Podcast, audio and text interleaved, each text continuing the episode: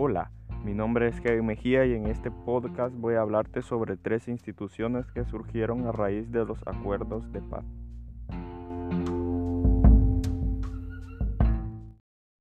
Como primera institución está la Comisión para la Consolidación de la Paz. Esta comisión se creó con el fin de supervisar el cumplimiento de todos los acuerdos de paz como un organismo de control y participación de toda la sociedad civil en el proceso de cambio. Su importancia frente al tema de los derechos humanos radica esencialmente en su carácter de ente de consulta obligatoria para todas las partes. Antes de adoptar decisiones o medidas sobre aspectos relevantes de los acuerdos de paz, esta institución tiene acceso y podrá investigar toda actividad o sitio vinculado con la ejecución de los acuerdos. Asimismo, también puede preparar anteproyectos legislativos, supervisar la implementación de los acuerdos, preparar anteproyectos legislativos para la incorporación de los lisiados de guerra y a los familiares de los combatientes caídos al sistema de prestación social del Estado o para otorgamiento de una adecuada compensación económica, según lo prevea la ley.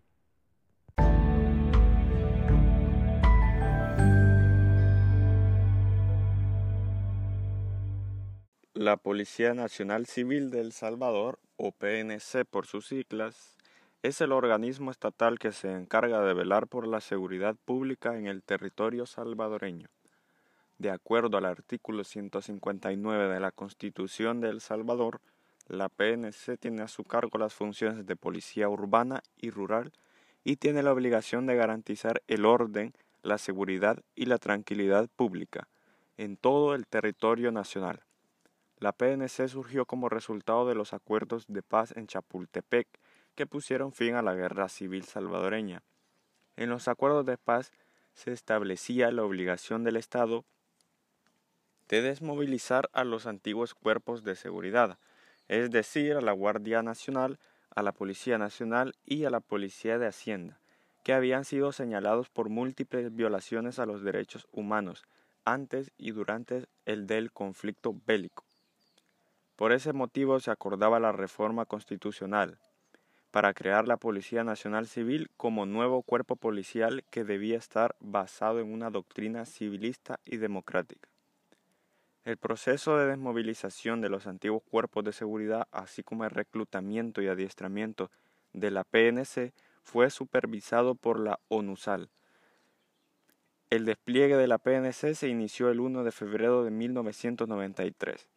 El primer departamento donde se retiraron los antiguos cuerpos de seguridad y se desplegó la PNC fue en Chalatenango.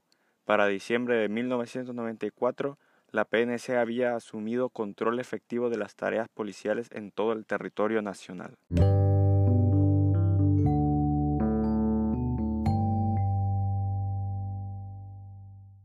Como última institución de la que te hablaré está el Tribunal Supremo Electoral, o TSE por sus siglas. Esta institución es de suma importancia porque es la máxima autoridad en el ámbito administrativo y jurisdiccional en sus funciones de elección de presidente y vicepresidente, diputados de la Asamblea Legislativa y diputados del Parlamento Centroamericano. En la Constitución salvadoreña de 1950 se estableció que el Consejo Central de Elecciones, o CCE, sería la máxima autoridad en materia electoral. Este organismo estaba formado por tres miembros propietarios, pero en 1991, durante el proceso de negociación de los acuerdos de paz, se acordó reformar el artículo 208 de la Constitución para suprimir al CCE y crear al actual Tribunal Supremo Electoral. El artículo 208 de la Constitución de El Salvador establece que el TSE está formado por cinco magistrados propietarios e igual número de suplentes, elegidos para un periodo de cinco años por la Asamblea Legislativa, también establece que tres de ellos serán electos, uno de cada uno de ternas propuestas por los tres partidos políticos que hayan obtenido mayor número de votos en la última elección presidencial. Los dos magistrados restantes serán elegidos de dos ternas propuestas por la Corte Suprema de Justicia y no deben tener ninguna afiliación partidista.